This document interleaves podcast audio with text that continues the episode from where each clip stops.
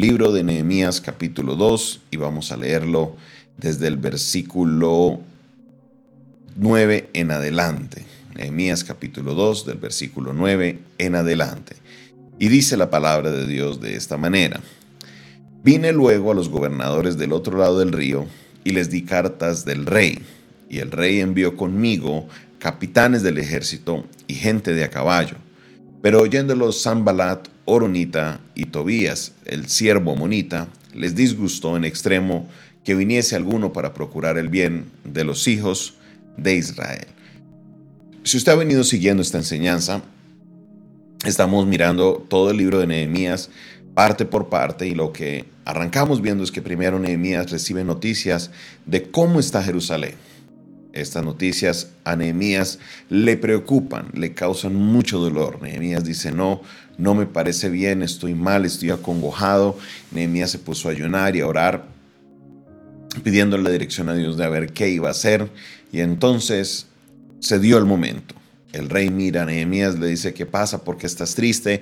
Y Nehemías en ese momento le dice, verdad, rey, estoy mal porque la tierra eh, de mis padres está mal, está en afrenta, la gente está mal, la muralla está caída, las puertas están quemadas, Señor, eh, necesito, de verdad estoy muy triste por eso.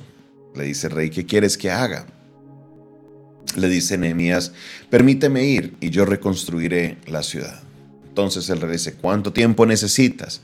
Nehemías le expresa cuánto tiempo necesita, el rey y la reina están de acuerdo y eh, Nehemías le dice, por favor dame cartas para que primero me franqueen paso y segundo, para que me den madera del bosque del rey y así yo pueda tener unos insumos básicos para primero reconstruir el muro, para dos reconstruir las puertas y para tres poder pues tener un lugar donde vivir.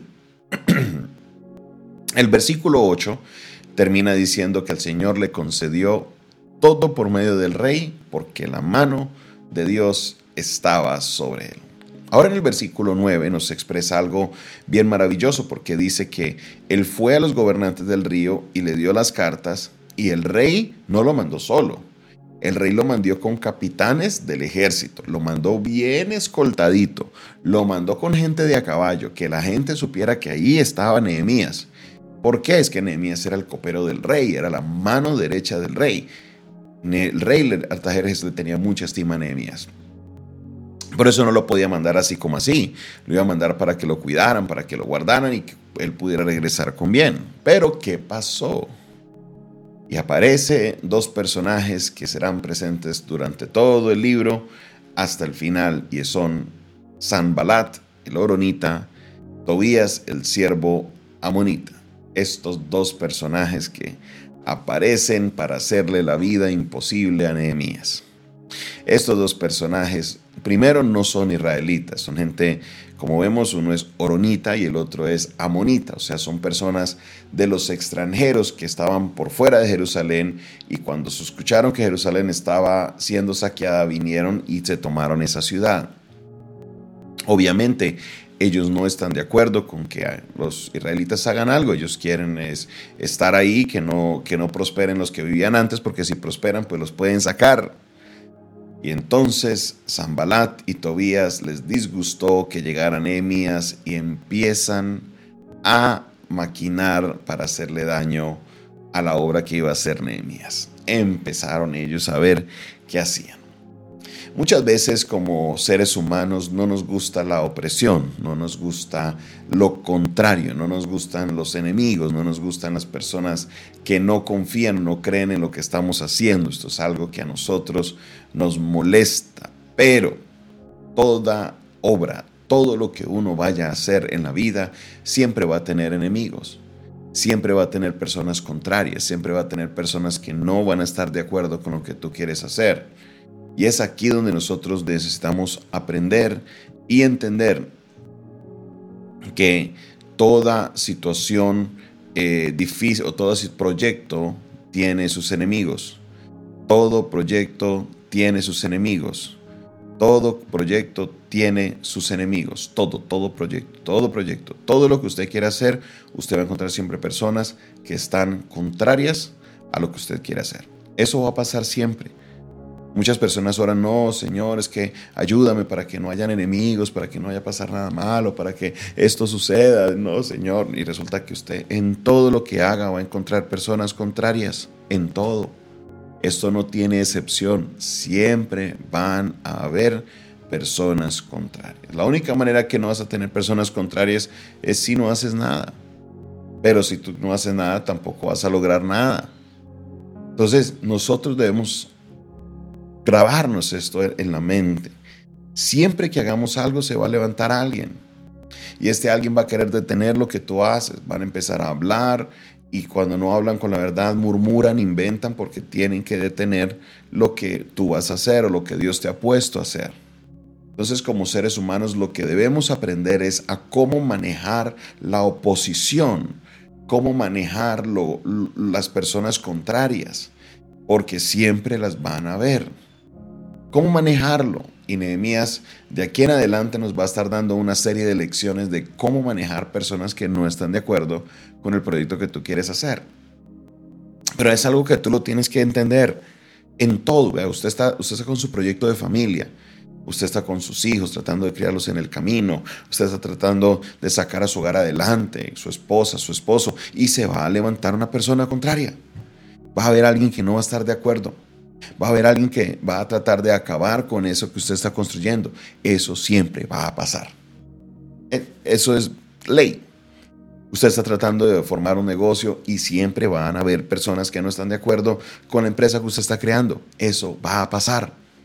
Usted está tratando de, es más, mire, usted está tratando de buscar del Señor, de empezar en los caminos de Dios y no le ha parecido enemigos, no le han parecido personas que no están de acuerdo con eso empiezan a desanimarte, otros empiezan a tentarte, otros empiezan a hablar, otros te empiezan a señalar, empiezan a levantarse problemas. Siempre va a pasar algo. Entonces, ¿por qué pedirle a Dios, Señor, desaparece mis enemigos? No, eso no va a pasar. Eso no va a suceder. Los enemigos siempre van a estar.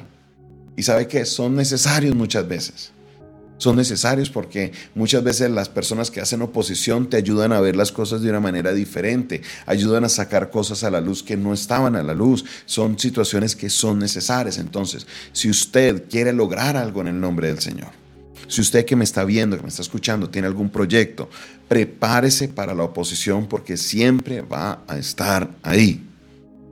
Prepárese para eh, que se levante una persona contraria porque siempre va a estar ahí. Prepárese para un ambiente económico contrario porque siempre lo vamos a tener ahí. Siempre va a haber un obstáculo. Y si usted quiere una vida sin obstáculos, la verdad no, no, no, no hay vida que no tenga obstáculos. Todo tiene sus obstáculos, todo tiene su contrario. Entonces necesitamos nosotros comprender a cómo manejar esas cosas. Porque si no aprendemos a manejarlas, quedaremos sumidos en una situación contraria y después nos saldremos de ahí.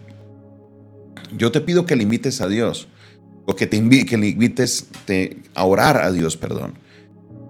Te invito para que ores a Dios, para que le pidas a sabiduría a cómo manejar estas situaciones con los enemigos. A que sepas manejar estas situaciones con las personas contrarias, con la oposición. Hay personas que son contrarias que pueden terminar siendo tus mejores aliados si utilizas la sabiduría. Hay personas que son contrarias, pero te van a ayudar y te van a bendecir en el camino si tú sabes manejar las cosas. Necesitas la sabiduría del Dios Todopoderoso para que salgas adelante, porque la oposición siempre va a estar. Acostúmbrate a ella, prepárate para ella y tendrás éxito en lo que Dios te está colocando en tus manos. Padre Celestial, gracias Señor por tu palabra. Gracias Dios por lo que nos estás mostrando, nos estás enseñando. Y Señor, es algo que de verdad tenemos que aprender a manejarlo. La oposición, las personas que están con un pensamiento contrario al nuestro. Señor, sabemos que con tu sabiduría podremos salir adelante. Sabemos, Señor, que con, con la mentalidad que tú tienes para nosotros podremos sacar nuestros proyectos adelante, pero ayúdanos porque sé que es difícil. Sé que hay momentos que es muy difícil lidiar con las personas que piensan diferente a uno, pero sé que si tú nos ayudas y nos das la sabiduría, saldremos adelante. Gracias. Gracias Señor porque sé que estás obrando. Gracias Dios porque sé que estás glorificándote en nuestra vida. Señor Todopoderoso, que tu palabra obre en nosotros y nos ayudes a salir adelante en nuestros proyectos. En el nombre de Jesús.